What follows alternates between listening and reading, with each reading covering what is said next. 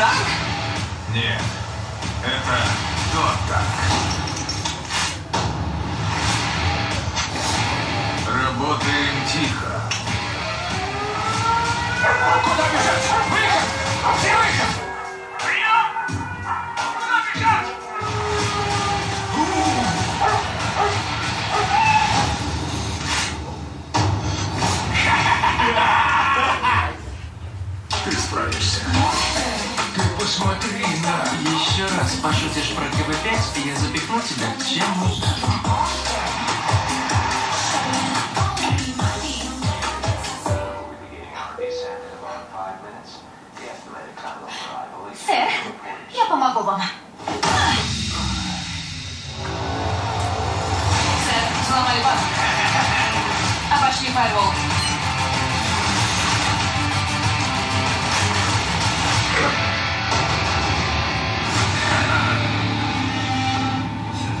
Достали точно в срок. Соскучились по мне?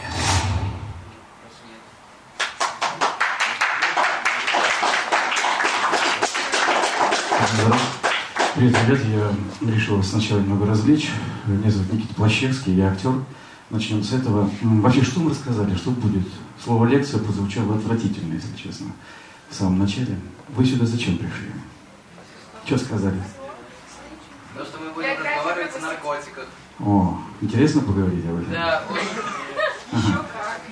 Так, э, значит, вам сказали, что сюда э, вы идете для того, чтобы поговорить о наркотиках, верно? да. А про алкоголь будем? Давайте немного. Отлично. И про курение. А, и про курение. А это сейчас у вас вместо уроков вся эта история? Нет. То есть, в принципе, вы вместо того, чтобы пойти домой, пришли сюда. Да, да. Не очень охота было. Не, нормально. Нормально? Ладно, попробую вас развлечь. Меня зовут Никит Плащевский, я актер, закончил нашу академию, Санкт-Петербургскую академию театрального искусства на Маховой, правда, сейчас это институт, но тогда была академия. Вот, мне 45, почти 46 лет, родился я в 74 году в городке Северодвинске. А, начну я все-таки, пожалуй, с алкоголя. Вот. Не знаю, как сейчас, но когда я был, э, наверное, в вашем возрасте, для меня это было чрезвычайно привлекательно. Такая была история взрослой жизни. Родители любили собираться на какие-то праздники. Это был новогодний стол, красивый. В общем, все было очень круто, и мы, дети, очень радовались праздникам. Было весело, интересно, вкусно. Родители были добрые. И как-то вот во главе стола всегда стояли какие-то бутылки, графины. Это было очень круто. А в 14 мне хотелось быть взрослым. Очень хотелось быть взрослым. И одна из частей э, вот этой программы «Быть взрослым», она была вот такая, связана с алкоголем. Тогда это было сложно в конце 80-х, достать алкоголь. Сейчас, наверное, с этим попроще. Вот. Это было целое приключение, мы доставали, как-то употребляли. Мне не повезло. Получилось так, что выпив э, коньяка, мы э, пошли с дружком посидеть на скамеечках столовой. И, значит, там сидели. И получилось так, что как раз к этой столовой приезжали милиционеры для того, чтобы брать объедки для своих собак, видимо. Это потом уже узнал. Вот. И, значит, мы сидим на, эти, на, это, на этом крылечке, подъезжает Бобик, оттуда выходят два мента, и говорят, им какие-то выносят повара такой бак вот с этим хлебом недоеденным, со всей этой фигней. Говорит, ребят, помогите, пожалуйста, нам донести, вот, и мы такие красавчики, вот, ну, мы как-то подошли, ну, а ну-ка идите сюда, дыхните, дыхнули, вторая удача моя, очень удачливый был человек, была в том, что один из этих ментов был из моего двора, и он меня знал, нас привезли в отделение, ничего не стали оформлять, Вот, но на этой же машине во двор э, он довел меня до четвертого этажа, было как сейчас. Помню вот эти шаги, его ноги, я иду за ним, пожалуйста, не надо, не надо, пожалуйста, потому что это было смертельно для меня опасно. У меня папа интеллигентный человек, врач, анестезиолог, реаниматолог такой, ну, очень как бы приличная, интеллигентная семья. Однако это... Еще он позвонил, сказал, это ваше на меня, вот. Папа сказал наше, дверь захлопнулась, папа меня очень сильно избил. Это было первый раз в моей жизни, и, наверное, возможно, это было самым страшным событием в моей жизни, это я сейчас вспоминаю. Вот, недавно прям вспоминал аж до слез, потому что ну, наверное, с этого момента в моей жизни поселился страх. Я до этого отец меня никогда не бил. И отец было что-то такое, что, ну, что меня защищало, что было каким-то самым сильным, самым лучшим, самым важным, самым родным. И тут я огреб прям в прихожей, прям ногами, руками. Это было, ну, не столько больно, сколько страшно. Но что удивительно, э, это никак не разлучило меня с алкоголем, наоборот. Э, появился какой-то протест, я понял, что никто и ничто нас не разлучит. Это такая вот моя э, история, никто у меня не отнимет. Ну, протест, вот. И дальше это превратилось в целый квест. Квест такой нужно было найти, употребить, скрыть следы употребления. Вот. Но м- это была часть моей взрослой жизни. Каким-то таким образом, наверное, я доказывал то, что я могу вот, что-то делать сам, что никто меня не указ, я взрослый и самостоятельный. К сожалению, ну вот взрослость была через это дело. Потом, когда я поступил в театральный, это были уже начало 90-х, э, алкоголь ассоциировался с творческой жизнью. Очень, ну, казалось, что все творческие люди, писатели, э, актеры, я не знаю, художники, они все должны бухать. Если ты не бухаешь, то ты не, не творческий человек, и поэтому я доказывал сам себе, прежде всего, что я человек творческий. Вот, нужно было напиться, нужно было как-то покосячить, обязательно, чтобы видели девчонки. Если девчонки не видели, потом не обсуждали, то как бы и не пил, зря считай, нажрался. Хотя мне было неприятно. Вкус был противный, меня все время тошнило, я все время блевал, потому что вертолеты были ужасные. Утром было отвратительно. Но, повторю, никто и ничто нас не могло разлучить. Где-то научился пить к концу первого курса театральной академии. Так называемый период розового употребления, когда у нас с алкоголем все сложилось. Все было здорово. Я с утра совершенно спокойно вставал, я научился быть пьяным. Ну, в общем, все было очень классно. Правда, продолжалось это недолго. Закончилось, когда я попал на радиостанцию Европа Плюс. Сейчас радиостанций много, в них можно запутаться. Тогда их было всего несколько штук. Европа Плюс, Радио Модерн, Русское радио. И вот я стал диджеем Европа Плюс. На Модерне работал Нагиев тогда. Вот. А еще Радио был, Олег Алмазов, он и сейчас работает. Вот. А, я работал на Европе. И, знаете, может, было вот такое вот, я где-то, наверное, тоже с 13-летнего, с 14-летнего возраста выхватил, я уже потом прочитал у психологов, что есть такой комплекс самозванца. Всегда, когда у меня что-то получалось, я стремился вперед, стремился занимать первые места, я все время чувствовал, что я, ну, как бы всех обманул. То есть я не должен здесь быть, я со своим свиным рылом пришел в какой-то калашный ряд, и сейчас меня рассекретят. Особенно это, я, кстати, получил красный диплом театральной академии, мне тоже казалось, что дали мне его случайно, что как-то педагоги прозевали, и на самом деле никакой я не артист, ну так, ну, очень страшно. Я же из Северодвинска приехал, а тут же Петербург. Вот то же самое было с Европой, я очень волновался. Эфир был каждый, каждый вечер, я вел программу «Презент», э, заказывали песни, я общался по телефону, ставил эти песни. Вот, и нужно было готовиться, ну как готовиться, с утра, с утра я начинал бояться, волноваться, потом был эфир, я напивался. Первый, наверное, такой опасный момент был, когда я сломал своей девушке нос, очень любимой девушке, вот. Тогда мне не было смешно, я что-то напился, лег спать, потом встал и стал писать на кровать. Вот так мне показалось нормальным. Я этого не очень помню, так какие-то отрывисты. Она сделала мне замечание, все спокойно, типа, Никитушка, пойдем, я тебе там, этот, туалет там. Я развернулся, даже я не бил ее, по-моему, просто как-то отмахнулся. Но у нее был открытый перелом, торчала кость. Э, она вызвала скорую, приехала скорая. Я что-то вспомнил пьяный, что, наверное, к скорой должны приехать э, менты, потому что это, типа, ну, как бы все-таки травма. И я испугался, прятался на балконе, весь в крови. Утром, когда я протрезвел, я не то чтобы испугался, наверное, это было вот ощущение того, что я совершил что-то непоправимо страшное. моя любимая девушка тогда была актриса, я действительно к ней никакого зла не испытывал, это была какая-то какая-то вот какая-то непонятная история. Это сделал я, но как будто не я. И вот тогда начались уже эти проблемы, когда я начал косячить. Когда я не, не понимал, что делаю, я в конце концов потерял работу на радиостанции, но как-то все равно я был такой чувак удачливый, стал работать директором в ночном клубе, дальше у меня появилась своя компания по организации праздников. И когда стал э, алкоголь мешать мне жить совсем, это стало несовместимо с работой, у меня было духовное пробуждение, я открыл для себя наркотики. И подумал, что вот тут я всех обманул. От меня не пахнет, я могу быть социален, я могу управлять автомобилем, что-то делать, работать, и, в общем-то, все, все у меня получилось. Э, потом у меня родился родилась первая дочка, сейчас у меня трое детей. И она заболела острым лимфобластным лейкозом. Это я не знал, что это такое, когда мне сказали, я спросил, это что? Это рак. Ей было год и два, рак крови. Ее положили на отделение химиотерапии в первую городскую больницу. И стали лечить. Лечение химиотерапии, кто знает, заключается в том, что в человека запускают дозированное количество яда ну так все вы, высчитано, чтобы убивались вот те самые бласты в крови, но тем не менее ребенок не умер.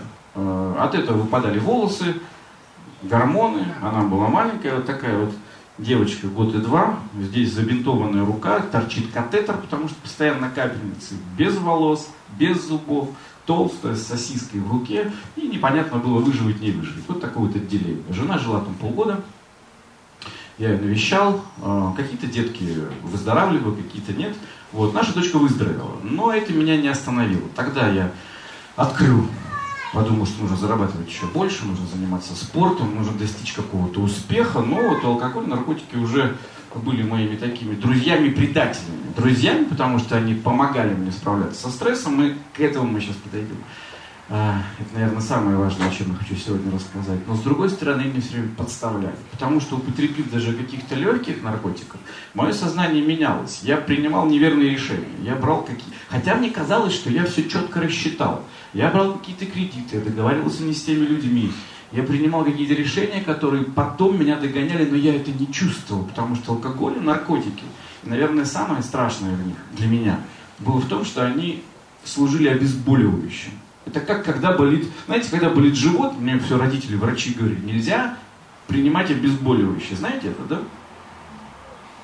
Ну вот знаете, когда болит живот, нельзя принимать обезболивающее, потому что вы не знаете, что там произошло. И когда мы не знаем, что там произошло, там может произойти все, что угодно там могут происходить какие-то процессы болезненные, организм наморет. Эй, эй, хозяин, тут больно, иди к врачу. Может быть, нужно оперировать, вырезать, что-то делать, сшивать. А мы съели обезболивающее, мы не чувствуем этой боли, а потом бам, это что-то порвалось, и мы умерли. То же самое с жизнью. Боль, наши чувства, грусть, печаль, тоска, отчаяние, чувство утраты. Это все говорит нам, сообщает нам очень важную информацию. Это как приборная доска у машины. Ну, есть топливо, нет топлива. Устали мы, не устали. Нравится, не нравится. Больно, не больно. Я общаюсь с этим человеком, и мне нехорошо. Я занимаюсь этой работой, мне отвратительно. Я делаю это, и мне здорово. И по этим маркерам я могу понять, как мне жить и выбирать какой-то путь. А когда я покурил, когда я выпил, когда я поиграл в игру, это был рекламный ролик World of Tanks, я съел обезболивающее и продолжаю общаться с тем человеком, который для меня токсичен, продолжаю заниматься тем, что мне болезненно, и захожу куда-то не туда, что сделал я. И, наверное, такой второй момент, наверное, самый страшный. Я любил свою дочку, ей было год с небольшим. Жена была беременна вторым ребенком, потому что нам сказали, что лучше иметь стволовые клетки. Знаете, что такое? Я сам не знаю, но суть, что если там совсем беда и необходима там трансплантация костного мозга или что-то такое, то нужны стволовые клетки. Это как бы клетки, ну, в общем, здоровые клетки, которые рождают здоровые клетки. Их надо брать со стороны. Подобрать донора очень сложно. Самый лучший донор – это кровный родственник. Поэтому, когда рождается ребенок, у него там сразу эти стволовые клетки берут там где-то, не знаю точно как. Вот нам сказали, если вы планируете второго ребенка, то давайте сейчас, самое время, пусть эти клеточки лежат для вашей дочки, не дай бог что, хотя у нее ремиссия. Вот, жена была беременна, и вдруг у дочки какие-то странные припадки стали совершаться, она хлоп и ничего не соображает. Ну, такая И вроде сознание не потеряла, и не реагирует ни на что.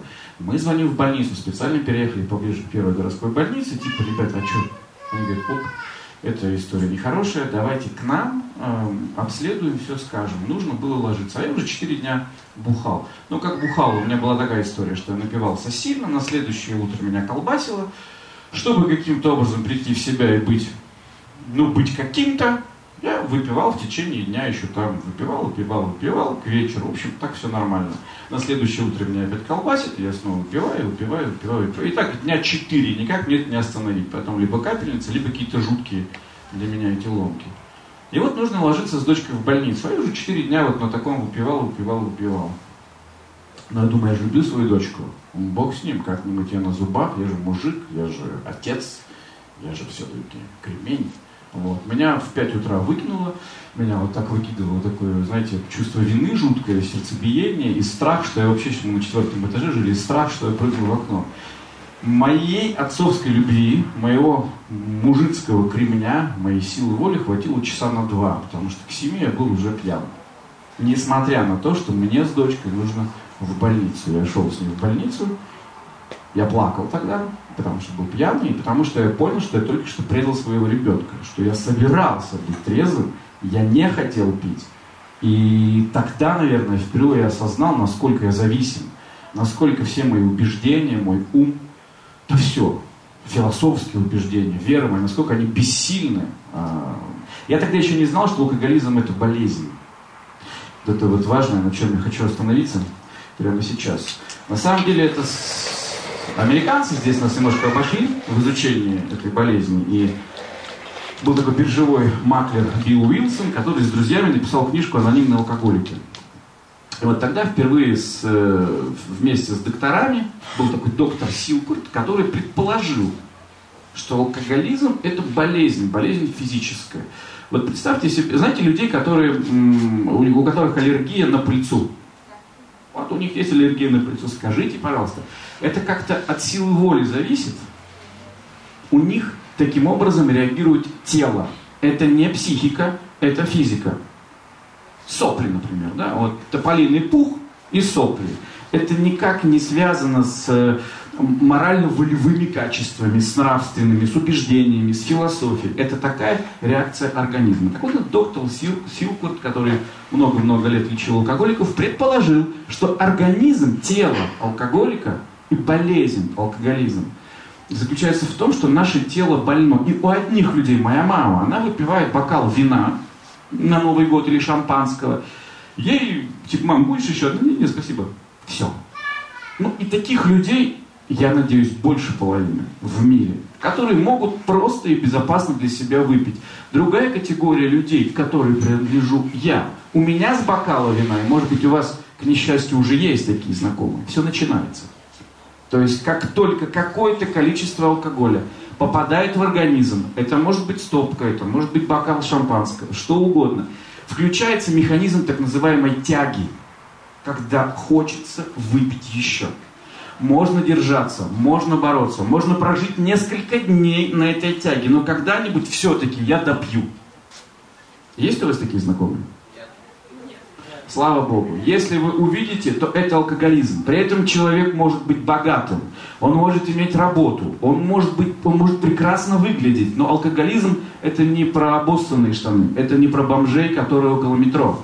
Это про человека, у которого в организме любое количество алкоголя вызывает определенную физическую реакцию. Мне кажется, я таким родился, у меня это было с самого начала, потому что я никогда не пил чуть-чуть, ну там типа выпил и пошел, спасибо. Но так у половины алкоголиков. У другой половины алкоголиков это воспитывается. То есть начать вы можете как нормальные, как умеренно пьющие, как моя мама, и сказать, да, спасибо, я больше не хочу. Но через некоторое время вот этот механизм, это какая-то фигня, она ломается. Как диабет. Жил человек здоровым, вдруг что-то сломалось, и все. И теперь сахара ему нельзя. Можно поэкспериментировать, можно бухать всю жизнь и ничего у вас не будет. Вы будете совершенно спокойно пить на 8 марта и, или там 23 февраля и забывать до 8 марта. Или пить 8 марта и забывать до 1 мая. Может быть и так. Можно поиграть в эту игру, но можно в нее не играть. Да, единственное, э, условие для того, чтобы жить здоровым э, и счастливым, а у алкоголиков такая возможность есть, это полный отказ от алкоголя. В июне 19 числа у меня будет 9, э, 12 лет, как я этот алкоголь не употребляю, мне все нравится. Теперь э, давайте, наверное, поговорим о том, почему люди пьют. Кстати, есть версии. Почему? Я вот рассказал, мне хотелось быть крутым, мне хотелось быть взрослым, мне хотелось быть самостоятельным. Это вот моя такая школьная реакция. Зачем пьют взрослые люди, как вы думаете? Вкус. Э, ну, это, мне кажется, нечестно сейчас вы говорите. А неужели на свете мало других вкусных вещей? Кайф. Да, вот это вот, наверное, кайф. Давайте остановимся подробнее на этом слове кайф. Я очень люблю кайф. Есть такое слово кайфажор. Наверное, я, мне нравится. Да и каждый человек на самом деле, ну, имеет какой-то такой инстинкт быть счастливым. Мы всегда ищем, что нам лучше. Маленькие детки еще ничего не соображают, но ищут вкусненького, хотят сладенького. Конечно, и взрослые тоже. Кайф, вот это вот еле уловимое ощущение эйфории. Я, например, всегда стеснялся знакомиться с девушкой. Я не умею танцевать. Я стеснялся говорить. Но когда я выпивал, лучше танцора не было. Я не знаю, как это выглядело, наверное, отвратительно, но мне было наплевать, потому что я себя так чувствовал. А чувствовать себя хорошо, чувствовать себя крутым, счастливым, радостным и свободным, что же может быть лучше? Это так. Итак, кайф. Дальше, что еще? Э, э, Душевную боль заглушить. Да. Безысходность. Безысходность, Когда наверное. человек, например, у него проблема, а он понимает, что он не может ее решить. Он просто начинает... Я ЗОЖ, мам, не надо, скучно. Что-то новое. Да, девушки, интересно ваши девушки. Вот если, а, например, какая-нибудь война, и дома нету ничего попить, поесть, у него есть только алкоголь, то чтобы попить хоть что-то. Возможно. Давайте подальше от войны, поближе все-таки к нам. А Почему это приходит в нашу жизнь? Тусовки, да, мы очень социальный, человек вообще социальное существо, мы не можем жить, э, есть такие даже зеркальные нейроны. Слышали что-нибудь, да? То есть, ну вот я зеваю, вы зевнете. Ну, если не будете сильно сдерживаться. То есть э, мы друг друга заражаем своим поведением. Ну, если совсем вот так вот упростить эту историю. Мы не можем жить в одиночку. Ну, для выживания нам необходимо объединяться в группы. И чтобы эта группа была успешна и эффективна, э, мы в этой группе смотрим друг на друга, учимся чему-то хорошему. Есть такой м, пример, э, опыт про обезьянок. У обезьянок же очень с иерархией все хорошо. Слышали? Нет, что они очень четко, вот любое количество обезьян быстренько там с помощью кулаков, зубов разбираются, э, кто из них круче, кто из них самый не крутой, кто там самый такой альфа-самец. Они быстренько разобрались, и дальше они в этой иерархии существуют, и никто, в общем-то, никуда не дергается. У человека также, у мужчин, кстати, женщины не способны выстраивать иерархию. Это тоже так доказано, можно сказать. Но давайте об обезьянах. Посреди обезьяньей клетки ставили э, ящик. В этом ящике, такой прозрачный, в этом ящике были бананы. Обезьяны хотели съесть эти бананы, но ящик был закрыт, и они не понимали как. Брали низкорейтинговую обезьянку, ну такую, которую все, все чморят. Вот ее взяли и обучили открывать этот ящик. Потом обратно подсадили в клетку. Обезьянка открыла ящик, достала бананы. Как вы думаете, что дальше произошло? Нет, нет. Обезьянку выкинули, бананы отобрали и съели. Вот так произошло. Никто не научился, никто не понял, никто не посмотрел, как она это сделала. Повторили второй раз, опять. Они ждут, пока обезьянка добудет бананы, ее избивают, бананы отбирают, съедают. Но когда а, в эту клетку посадили, э, взяли высокорейтингового самца, альфа-самца, и научили его открывать эту коробочку, все посмотрели, никто у него ничего не отобрал, а все быстренько научились открывать коробку с бананами. Мы учимся, мы учимся у высокорейтинговых, так скажем, людей. Мы читаем всякие караваны истории, смотрим про звезд. Хотим мы этого или не хотим, так устроен наш, наш мозг, здесь стесняться нечего. Мы все льнем к старшим. Во дворах мы льнем к старшим подросткам, каким-то авторитетным девчонкам, мальчишкам. И волей-неволей мы учимся у них. И когда они говорят, а, что тебе, слабо, что ли? Мы, как? Нет, нет, нет, мы тоже с тобой, мы тоже высокорейтинговые, мы стремимся. И это тоже совершенно нормально. То есть, да, чтобы быть членом коллектива. Я бы хотел остановиться на вот душевной боли. Знаете, э, что такое взросление? Давайте, вот, э, когда человек считается взрослым? Что такое взрослый человек? Чем он отличается от невзрослого?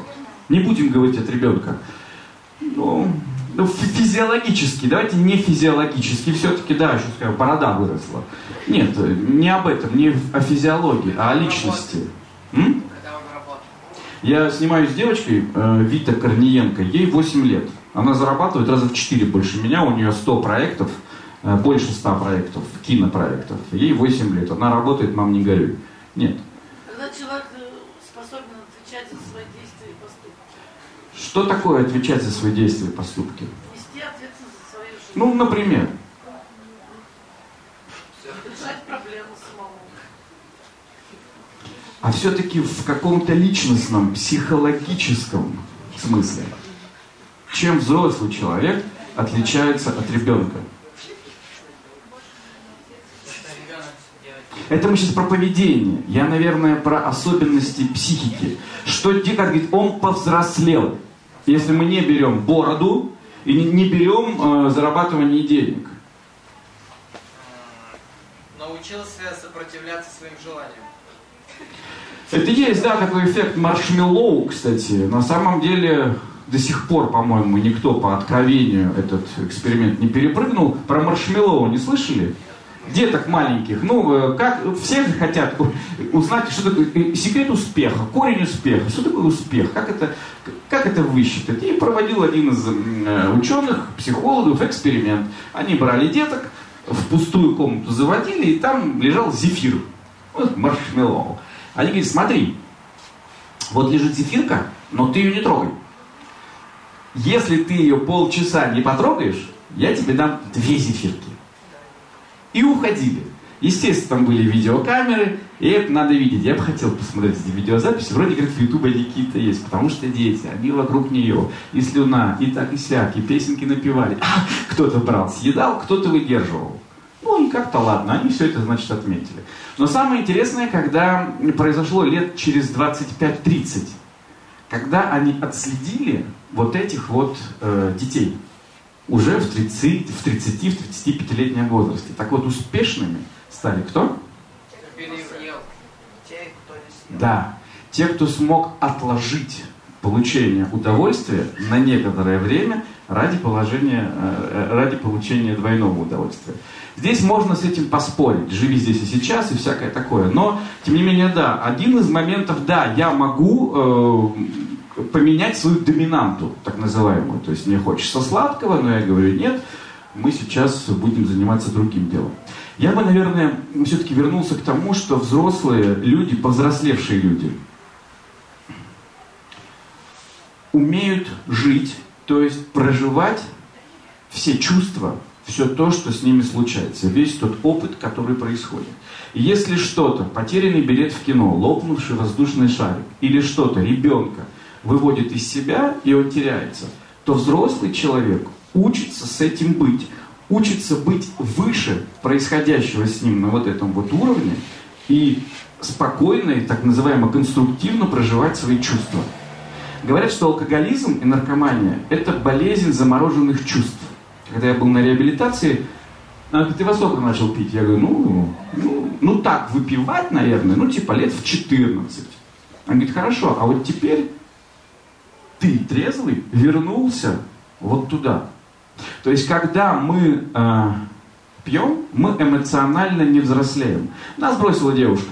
Я чувствую утрату, боль, горечь. Мне страшно, мне одиноко.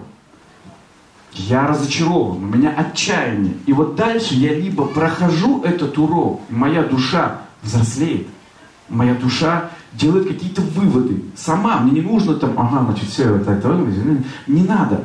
Сердце, душа взрослеет сама. Нам нужно просто остаться трезвыми, как-то прожить это время. И в следующий раз мы раз поднимаемся на другую ступеньку. Мы уже не вступаем в такие отношения. Мы уже по-другому относимся к девушкам. но мы становимся взрослее. Это не значит жестче. Есть такой прикол. Я сильная женщина, я никогда не плачу. Она затолкала туда чувство, затолкала, затолкала, затолкаем. Мне все равно. Как там, что-то есть ВКонтакте такая, что что-то я королева, а вы все типа там траля я что-то, значит, не, не, не, не жалею, не плачу. Ну, есть такое. Это самое страшное, что может произойти. Не обращать внимания на свои чувства. Знаете, как в машине горит чек. Да? И хорошо бы сейчас. Ну, а можно заклеить черным скотчем. Ну, не видит. И едет и едет машина. Или выпить. Это то же самое. Это то же самое бегство. А, уже доказано, что такие болезни, как рак, они во многом спровоцированы не прожитыми, не принятыми, не отпущенными чувствами. Вот это вот агрессия, зло, обида, боль, страх мы внутрь заталкиваем, как слона. Но слона не затолкнуть, они все равно там живут, гниют и каким-то образом выходят. То есть к чему я веду? Наверное, повзрослеть, вообще еще есть такое понятие эмоциональный интеллект кстати, кто интересуется, почитать. Эмоциональный интеллект. Очень много времени э, отводится в школе нашей голове, чтобы мы там запомнили, кто в каком году, чего, где победил. Э, я ни разу ни Катангенса, ни Синуса не встречал в своей жизни. Но никто не учит нас э, своим чувствам. Давайте представим себе вот такую шкалу координат – если здесь, например, у нас будет радость, какая самая яркая, э, как можно назвать самое яркое радостное чувство? Эйфория, да, например. Эйфория, восторг. И если эйфория, восторг у нас на десяточке, то где, что у нас будет на единичке примерно? Ну, такая вот легкая радость. Как можно назвать? Нет, радость, радость, радость. Вот здесь ноль, здесь ничего. Здесь я буддист, я ничего не чувствую. Да, вот здесь что у нас будет? Нет. И какое чувство, чувство, чувство? Давайте, удовлетворение подходит? Давайте так, удовлетворение. Удовлетворение. Покой. Может быть, оживление. Какие еще чувства радости бывают? А? Чувства, чувства, чувства. Воодушевление, да, воодушевление. Скажите, а интерес это радость? Интерес? Конечно, почему нет? Мне кажется, вообще самое важное, вот самое страшное, когда жить становится неинтересно. А вот когда интересно, это очень круто. Интерес. Отлично. Итак, вот... Сейчас мы до этого дойдем. Интерес, связанный со страхом, это экстремальные виды спорта. Я прыгал с парашютом, я сноубордист. Это прикольно. Если бы не было страшно, не было бы прикольно. Сейчас дойдем. Итак, что на обратной стороне радости? Вот здесь вот. Вот в минусе, грубо говоря. А?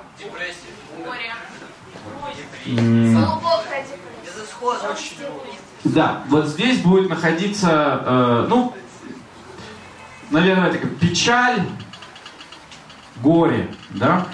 И самое окончательное, что здесь внизу, вот после которого человек идет бухать или вешается? Нет, безразличия все-таки еще нет. Отчаяние, давайте назовем это отчаяние, да, вот сюда мы напишем отчаяние. Отчаяние все. А, я... Что до отчаяния? Вот здесь, например, что будет на легеньком, на легеньком? Я бы написал, знаете, что скука. Вот скука это уже нехорошо, это уже не ноль. Скука мне уже как-то не так скука, печаль, печаль, горечь, тоска. Ну это я, это я назвал всю как бы эту э, линду. Тоска, апатия. Ну апатия повыше, да, безразличие. Да, апатия. Отлично. Итак, если здесь мы возьмем, что здесь может быть, как вы думаете, на этих, э, на этой, по чувствам? Какие еще бывают чувства? Окей, давайте о чувствах. страх. Неправда? У нас всех одинаково все. Страх, да, вот здесь будет страх. Страх. Э, здесь начальненькое, что, например, самый маленький страх? Беспокойство. Беспокойство, да, беспокойство. Неуверенность, да, неуверенность как-то вот так вот. Я подозрительность здесь будет. подозрительность. Здесь, а какой самый страшный страх? Потеря. Не-не-не. Есть слово паника хорошее, паника. То есть я уже нифига не соображаю. Это паника, да, это самое крайнее проявление страха. И интересно, что здесь у нас, что на противоположное от страха. Точно. Абсолютно верно. Гнев самая яркая ярость будет. Все, я ярость, ничего не соображаю, да, в состоянии эффекта кого-то рублю топором. Что э, в маленьком, э, в легкой, легкой, легкий гнев, что это? Недовольство, раздражение, да-да-да, все вот это вот. А, теперь смотрите, по поводу э, совмещения. Вот радость и ярость, например, злорадство здесь может быть. Правильно же? Злорадство.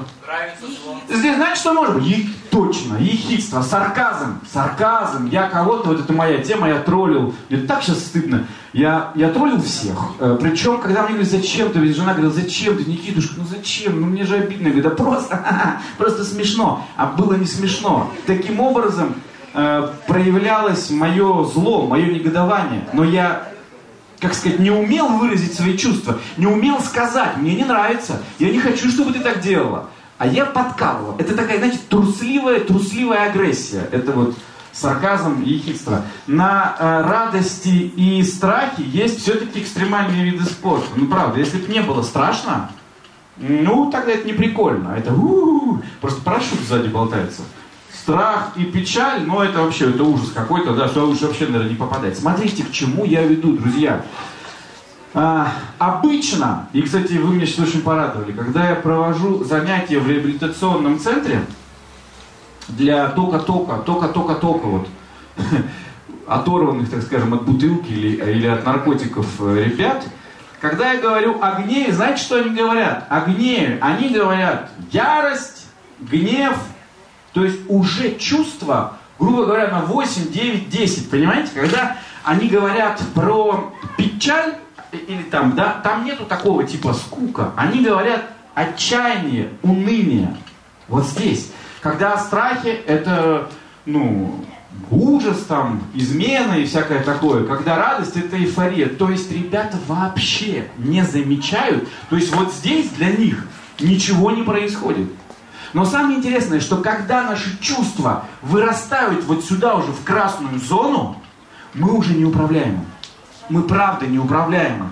Я помню, когда я уже знал, что если я выпью хотя бы бокал пива, то это не кончится бокалом пива. Я на несколько дней улечу, непонятно, что будут, какие-то косяки.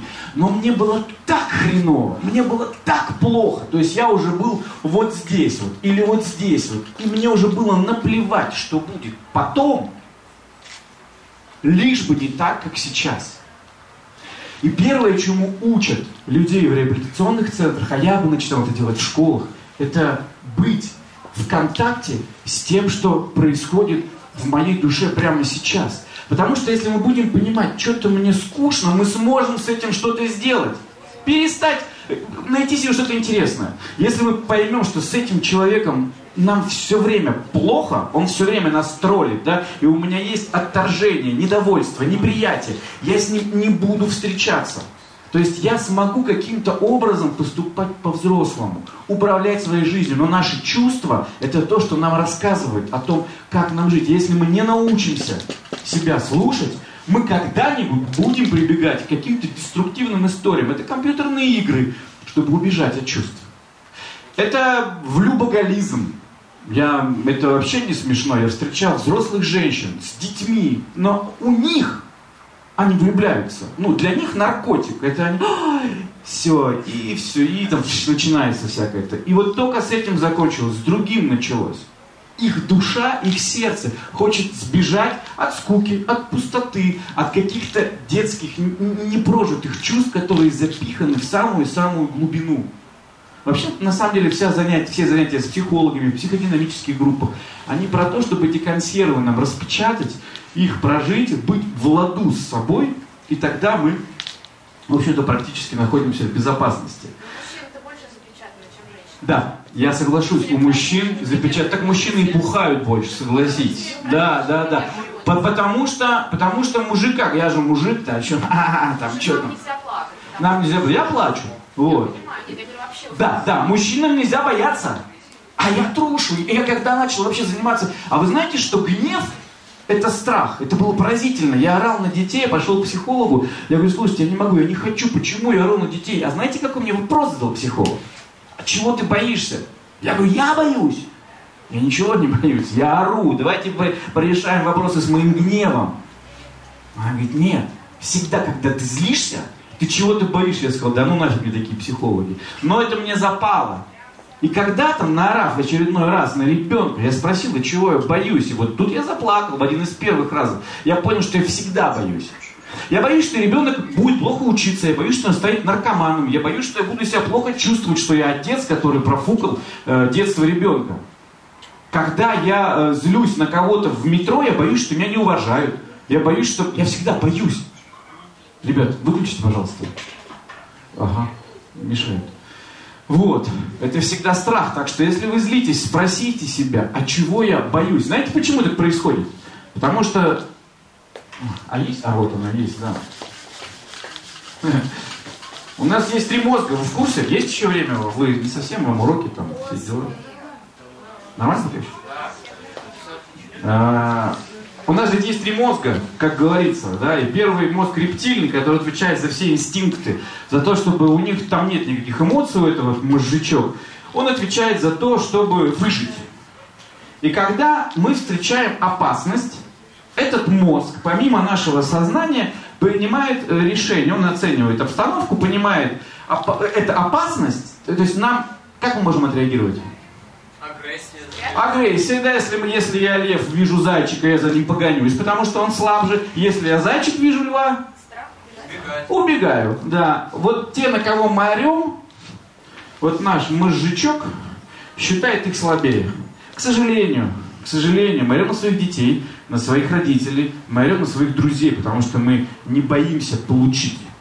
Когда это начальник, когда это учитель, когда это кто-то авторитетный, тот, кто нам денег, например, дает, мы как бы притворяемся мертвыми, еще есть такой вариант, да? Чук. Вот, это как бы тупим, просто сидим и тупим. Говорит, что ты тупишь? А мы такие сидим. Это притворились мертвыми называется. Или мы убегаем, то есть начинаем всячески юлить. Так что вот таким образом. А, есть мозг, так называемая... Кстати, вот еще один момент. А, кто э, часто боится? Отлично. Замечали, что страх всегда в будущем? Заметьте, никогда в настоящем, если опасность прямо сейчас, мне не страшно. Если меня бьют, убивают, такое было. Если что-то произошло страшное там, с ребенком, ему нужно что-то делать. Всегда спокойствие. Но о, завтра экзамен, завтра экзамен. А что он скажет? А что будет потом? Вот чувство страха, когда я испытываю, это всегда будущее. И если вы боитесь, вы всегда можете сказать себе, я гоню. Этого нет. Я бывает засыпаю спокойно, все у меня отлично, вдруг вспомнил что-нибудь. Я вспомнил, у меня же реально волосы встали, сердце забилось, там э, выплеснулись гормоны, ничего, вот комната, одеяло, а я весь готов к схватке. Мой организм не понимает, мой мозг не понимает, это ну реально происходит или это в моей голове. Это всегда гости из будущего. То есть первый, первый способ успокоиться, сказать, что этого сейчас еще не произошло. Я да? с вами не соглашусь. Пожалуйста. Страхи бывают конкретно вот в этот момент. Например? Ситуация, я смотри, была на юге, там выползла из куста огромная змея. Так. И я сначала побежала, сначала закричала, потом побежала, а потом только поняла, что я увидела змею. То есть Да, это страх был в будущем, просто в близком будущем. Сейчас она меня укусит. Вот она вот. Да, да, сейчас она меня укусит. Если бы эта змея вдруг прыгнула, скорее всего, было бы что-то такое или бегство. Но увидев змею, в ближайшем будущем она могла укусить. И ты испугалась смерти и укус, от укуса змеи, того, что в будущем. С таким страхом даже не побороться. С таким страхом не побороться, нужно бежать, нужно его слушаться, понятно. Но бывают совсем такие страхи. Но тем не менее, ну, э, меня один раз в ночном клубе, э, говорю, били, убивали. Так вот, в момент, когда уже, уже прилетало, уже было не страшно. За секунду до этого, за секунду до этого, когда на меня, вот когда змея выползла, было очень страшно. Когда начали бить, страх ушел, я уже думал, как бы так, чтобы меня не убили. Вот вот здесь вот э, лимбическая система, лимбический мозг, он отвечает за то, чтобы нам было хорошо. И здесь, э, ну, здесь все наши зависимости на самом деле. Мозг запоминает, запоминает, что когда-то было хорошо, и прокладывает дорожку по нейронным сетям. И дальше мозг связал удовольствие, например, с алкоголем, с фильмом, с чем-то еще. И дальше он всегда будет стремиться пройти по той же дорожке, чтобы привести нас к удовольствию. Здесь всегда у нас гости из прошлого. Ну а теперь ладно, о выходе. Я чувствую, вы уже устали.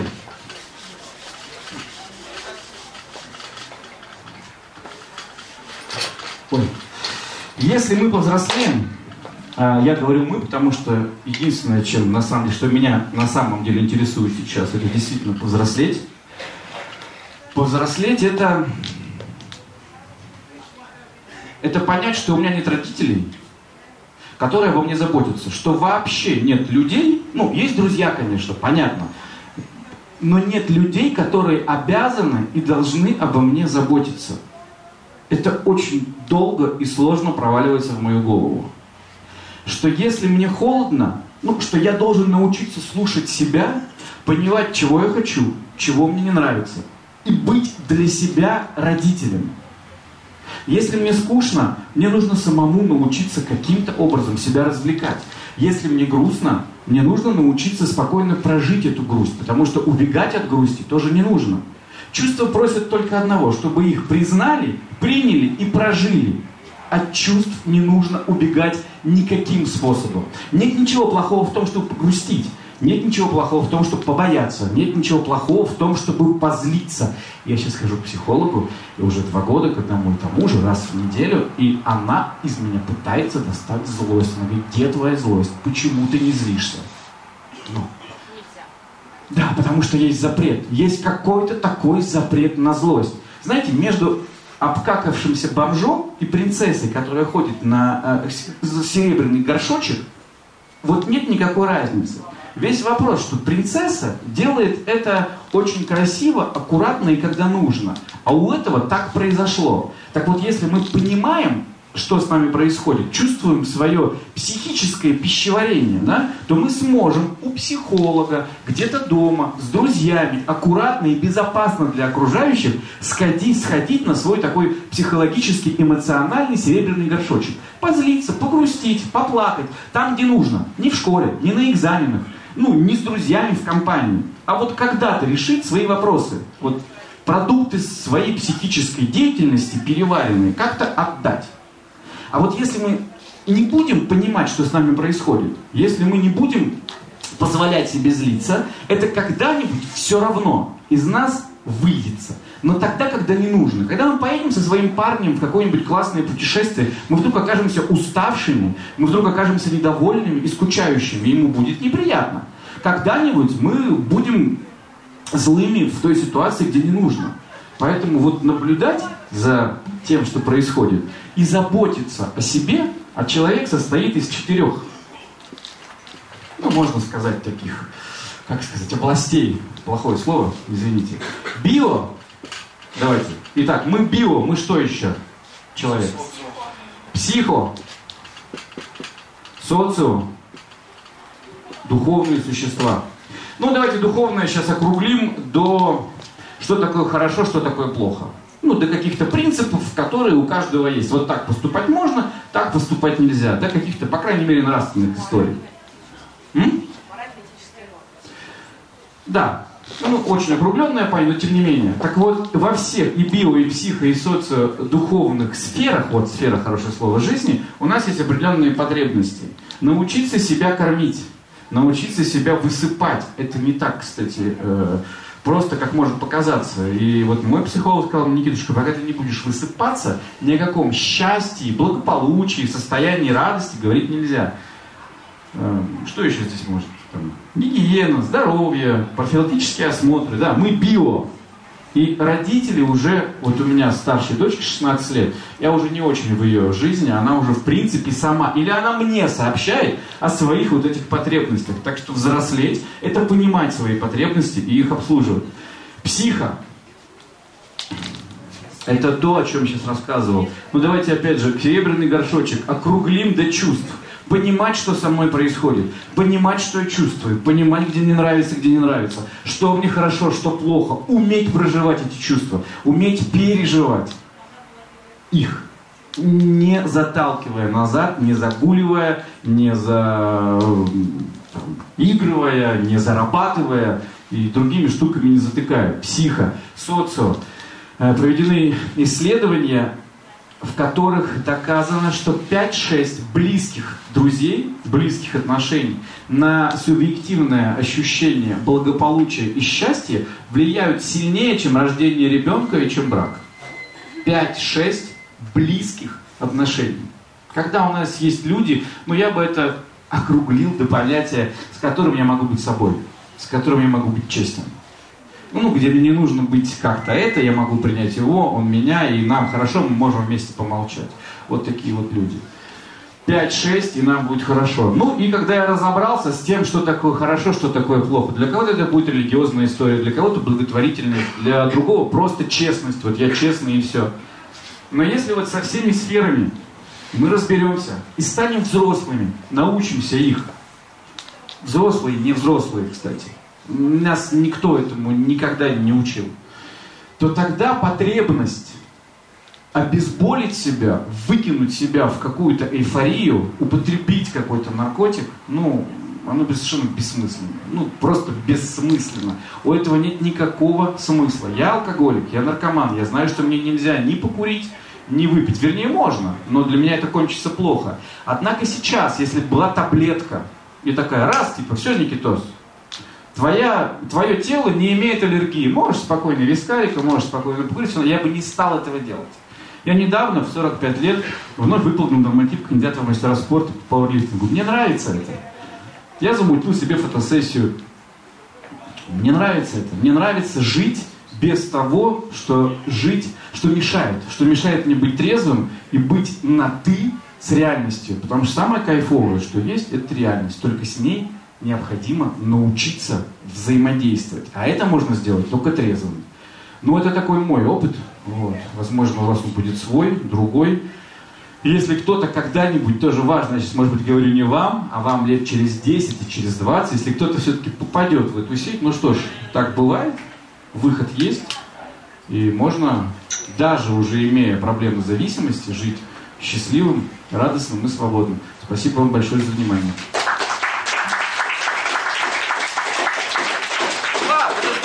Самое главное – Самое главное, вот там ребята у вас есть. Три минуты на экран, пожалуйста.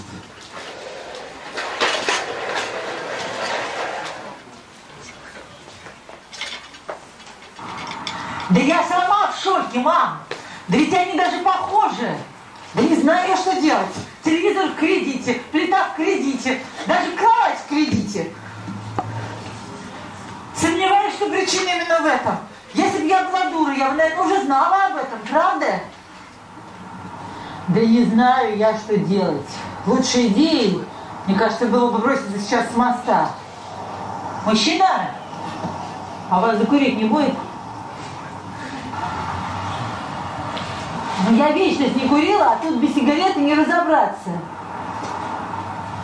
А ты не видишь, что я немножко занят, а? Не курите так скажите. Зачем нервничать? А? А, да спортсмен какой-то попался. Наверное, для ходьбы по канату тренируется. Алло. Алло. Ну вот. Мужчина.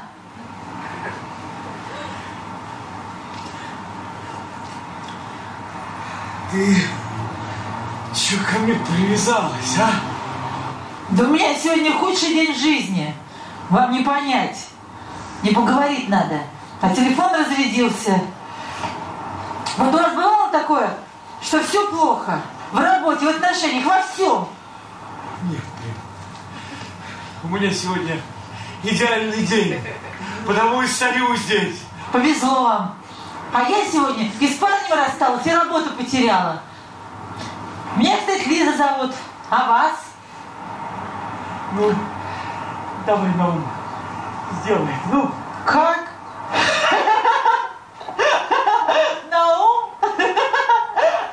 А вам никто не говорил на ум, на ум, что это вам пришло на ум?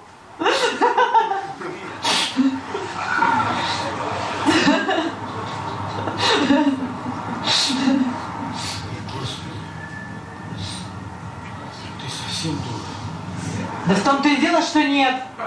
Но меня все равно уволили. Не понимаю.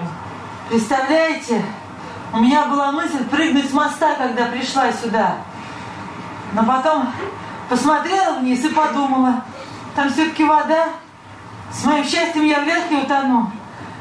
Скорее всего, покалечусь и буду всю жизнь лежать в больнице с облезлым потолком. Если уж сводить счеты с жизнью, как-то по-другому. Например, повеситься. Или броситься под машину. Тогда уж точно никаких шансов.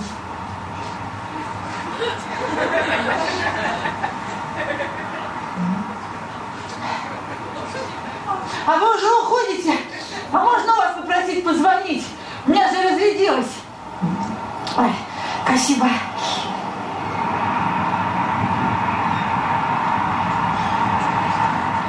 Алло, сестренка, как ты? Снова, снова фантомные боли? Что? Даже не думай об этом. Убить себя может только слабак. Но ты же у меня сильная. У тебя вся жизнь впереди. Ой, ну и было бы из-за чего. Но люди с протезами живут долгую счастливую жизнь. Ну подумаешь, бизнес. Смогла открыть раз, откроешь еще раз. Разве это главное? Главное это семья, люди, которые рядом любят тебя. Ты подумала о родителях? О детях, как бы они же без тебя жили? Вот я только что познакомилась с мужиком, как у него имя Наум. Только из одного имени можно утопиться. А он доходит. И довольно счастливый на вид. Так если кому из нас и стоит броситься под машину, так это мне. И то я не настолько тупая, чтобы это сделать. Всегда есть выход. Слушай, я где-то слышала фразу, что все всегда заканчивается хорошо. А если все плохо, значит еще не конец. Ладно, держись, сестренка. Я тебя сегодня проведаю. Ага. Ну давай, пока. Спасибо большое. Это тебе спасибо.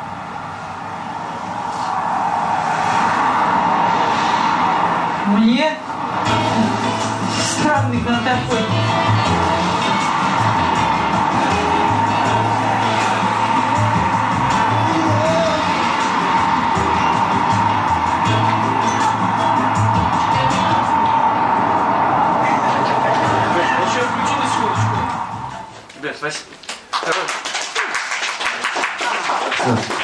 Да, если все, в конце все будет хорошо, а если все плохо, значит еще не конец. Меня зовут Никита Блащевский, найдите меня в ВКонтакте или в Фейсбуке. Если что, пишите, и если, ну, может быть, нужна будет какая-то помощь, просто посоветоваться, что-то как-то. Ну и потом, в общем, пишите, я буду рад. Спасибо вам большое и держитесь. Лекция проведена и записана по заказу православного мультимедийного портала «Предание.ру». Лекции, выступления, фильмы, аудиокниги и книги для чтения на электронных устройствах в свободном доступе для всех. Заходите. Предание.ру